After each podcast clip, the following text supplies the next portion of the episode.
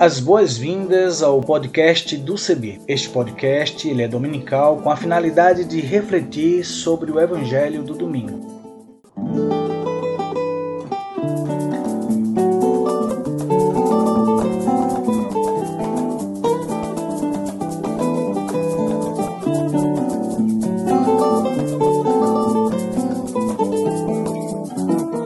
Oi, tudo bem? Espero que sim. Quero convidar você a aderir à hashtag para todos verem. Vamos nessa? Vamos juntos? Eu sou Isaías Torquato. Aderindo à hashtag para todos verem, deixa eu fazer minha descrição. Sou pardo, cabelo crespo, uso barba e uso também óculos. E vou estar com vocês apresentando outras pessoas que farão as narrativas das reflexões bíblicas e também lendo os textos bíblicos produzidos para nossa reflexão.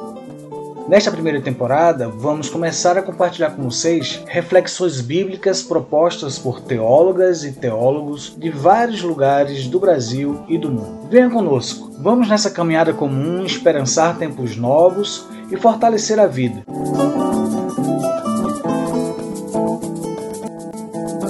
pau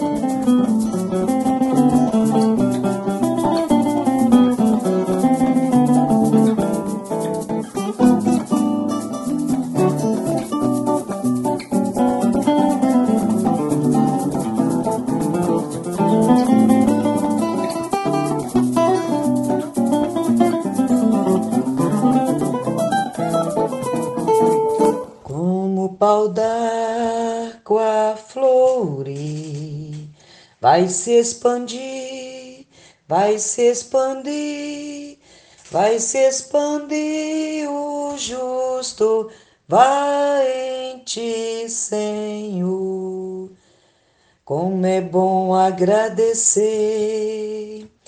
e tocar em teu louvor de manhã e pela noite, proclamar o teu amor, celebrar com violões os teus feitos, ó Senhor,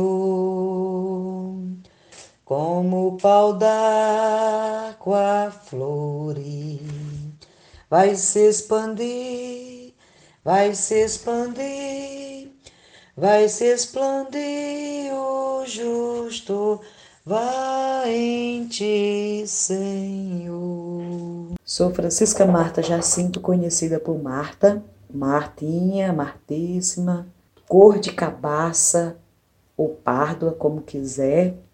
É, tenho cabelos encaracolados, enrolado. Sou cearense, natural de Oroz, né, no sertão do Ceará filha de agricultores com muito orgulho. Hoje moro em Goiânia, é, sou voluntária da Comissão Pastoral da Terra, estou na congregação de Nossa Senhora Cônica de Santo Agostinho e sou sebiana há muito tempo.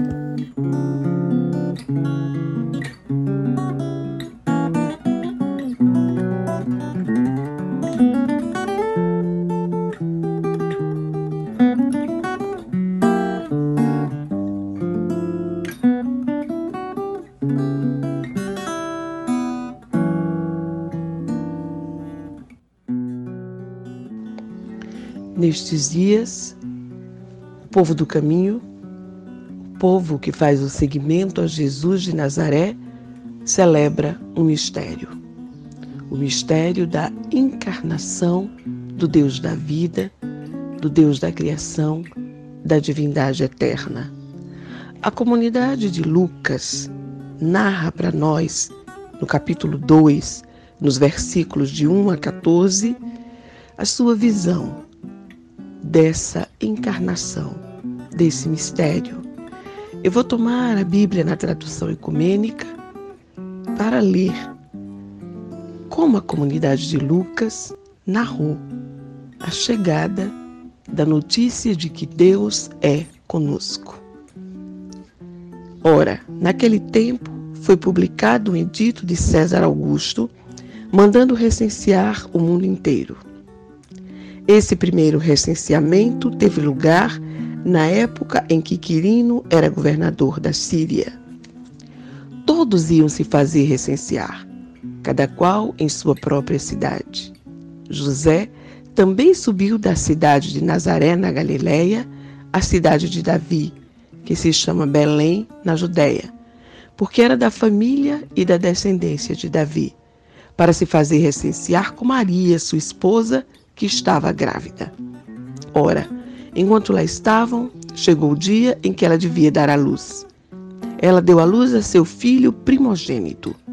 Envolveu-o em faixas e o deitou em uma manjedoura, porque não havia lugar para eles na sala dos hóspedes. Havia na mesma região pastores que viviam nos campos e montavam guarda durante a noite junto a seu rebanho. Um anjo do Senhor se apresentou diante deles. A glória do Senhor os envolveu de luz, e eles ficaram tomados de grande temor. O anjo lhes disse: Não tenhas medo, pois eis que eu venho anunciar-vos uma boa nova, que será uma grande alegria para todo o povo. Nasceu-vos hoje na cidade de Davi um Salvador, que é o Cristo Senhor. E eis o sinal que vos é dado: achareis um recém-nascido, envolto em faixas e deitado numa manjedoura.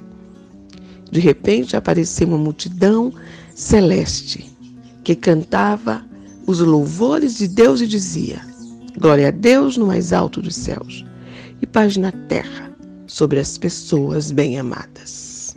Estas são para nós palavras de libertação.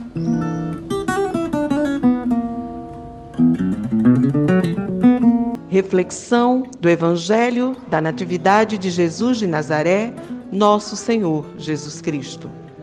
Nestes dias, o povo do caminho, aquele que faz o seguimento a Jesus de Nazaré, celebra o mistério da encarnação do Deus da vida. Este mistério está relatado nos escritos sobre o nascimento, vida, morte e ressurreição de Jesus. A partir da memória das comunidades da segunda geração de pessoas cristãs. São as pessoas que viveram mais ou menos entre os anos 67 e 97 da Era Comum. São as boas notícias que chegaram até nós através dos evangelhos, cujos títulos homenageiam Marcos, Mateus, Lucas e João. Neste ano de 2021, as igrejas cristãs, convencionalmente chamadas históricas, celebram a Natividade de Jesus de Nazaré, iluminadas pelos textos de Isaías, capítulo 9, versículos de 1 a 6, Salmo 96 ou 95, a depender da sua tradução, Tito, capítulo 2, versículos de 11 a 14, e o Evangelho de Lucas, capítulo 2, versículo de 1 a 14. As leituras bíblicas deste período são um convite especial para reflexão, interiorização da mensagem. Diante dos textos, nós, pessoas cristãs e todas as pessoas de boa vontade, somos convidadas a nos perguntar: que esta memória diz para mim hoje? O que esta memória diz para mim hoje? A profecia de Isaías, no seu capítulo 9, de 1 a 6, anuncia o resplandecer da luz, o crescer da alegria, o fim do jugo e opressão. O nascimento de um menino é sinal de mudança na vida daquele povo que vivia nas trevas e viu uma grande luz. O canto litúrgico do Salmo 96 ou 95 nos convoca para dar graças, cantar, bendizer a existência do Deus conosco, que estabelece a justiça sobre a terra inteira. Em Tito, capítulo 2, 11 a 14, todas as pessoas são levadas a acolher a graça de Deus e viver no mundo com equilíbrio, justiça e piedade. Na liturgia das celebrações, de modo especial neste momento da Natividade de Jesus, as leituras preliminares nos preparam para acolher a mensagem do Evangelho. Elas são o prenúncio de que a luz vence as trevas, o nosso Deus é justo e piedoso e está no meio de nós. A boa nova da comunidade lucana é a memória de um povo que andava nas trevas, em razão de muitas perseguições que levaram à diáspora, saída do povo de seu lugar de origem, do enfraquecimento da fé, vez que a esperada volta gloriosa de Jesus não se concretizava, e ainda havia os conflitos internos nas comunidades. É neste contexto que as comunidades começam a reelaborar suas expectativas e dar maior ênfase à experiência de um Jesus presente na humanidade. E assim chegamos ao texto de Lucas, capítulo 2, versículos de 1 a 14. A comunidade de Lucas relembra que o tempo do nascimento de Jesus também era difícil. Havia o jugo romano com pesados impostos. O recenseamento era obrigatório. Historiadores dizem que os fariseus que se recusaram a fazê-lo foram fortemente perseguidos e muitos mortos. Estes fatos justificam que José e Maria tenham viajado mesmo em condições tão adversas. Quantas vezes nas nossas cidades vemos famílias inteiras vivendo em situação de rua? Quais são as estruturas opressoras que produzem estes caminhantes? Mulheres grávidas desamparadas, homens e mulheres sem trabalho, crianças sem lugar, pessoas LGBTQIAP+, condenadas a não ser. A vida segue derramando-se inteira, como se não percebesse as condições impróprias. O texto lucano vai dizer: Enquanto estavam em Belém, completaram-se os dias para o parto, e Maria deu à luz o seu filho primogênito. Ela o enfaixou e colocou na manjedoura, pois não havia lugar para eles na hospedaria. Perguntei para minha mãe, uma senhora cristã de 82 anos, o que chama atenção na narrativa do nascimento de Jesus. Isso mesmo que eu falei. Eu também achei muito interessante a, como é o nascimento dele na manjedoura, como ele foi tratado, entendeu? Isso aí também eu me, me empolgo, acho interessante. Essa história de egoísmo, de vaidade, isso é só na cabeça das pessoas, porque se for olhar pelo lado de Jesus, ele nasceu numa manjedoura. Uma manjedoura é quê? De animais. E ele está lá. Quer dizer que a gente não pode ter esse, essa coisa de vaidade, de, de nobreza, porque Jesus nasceu aonde? Na manjedoura. Eu acho isso muito humilde, entendeu? Quem responde a minha mãe é minha filha uma jovem negra, trabalhadora e estudante. Entendi que a passagem lida nos traz esperança de dias melhores.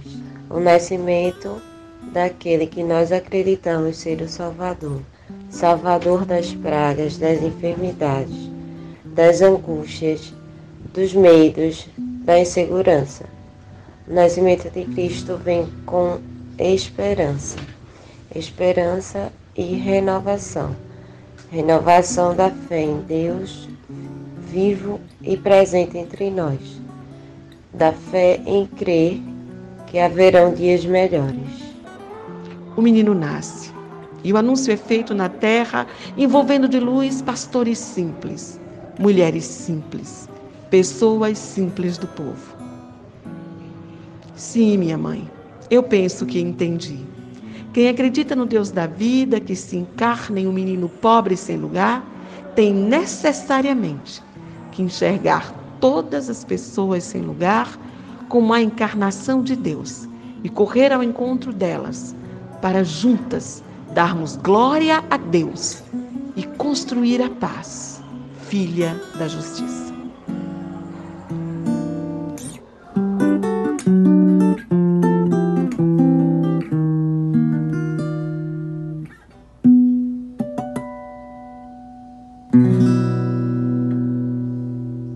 Eu sou Silvia Souza, eu sou membro do CEBI no estado de Pernambuco e atualmente estou no serviço do Conselho Nacional do CEBI.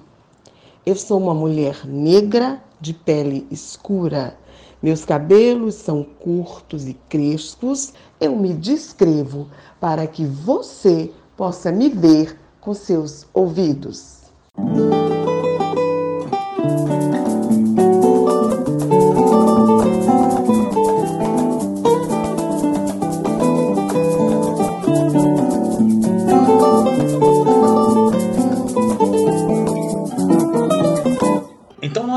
Aguardamos as suas sugestões. Entre em contato conosco a partir das nossas mídias sociais, no Instagram, no Facebook, do nosso site na internet cebi.org.br.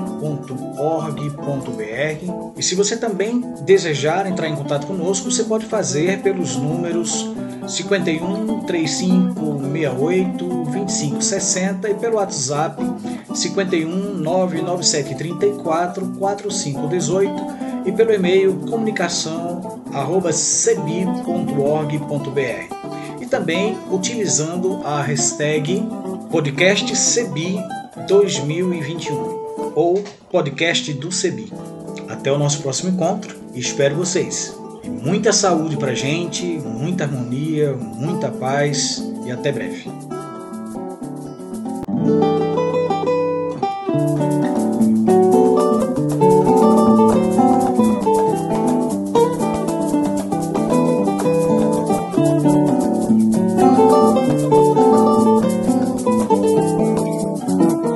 Trilha sonora que você acabou de ouvir é a canção Desça como a Chuva, da irmã Agostinha Vieira, e também a canção Olha a Glória de Deus Brilhando, de Zé Vicente, interpretadas pelo violonista Remo Stockholm Jr., da cidade de Recife, Pernambuco. O design sonoro deste podcast foi feito por mim e a direção geral é da Coordenação Nacional do Centro de Estudos Bíblicos, CEBI.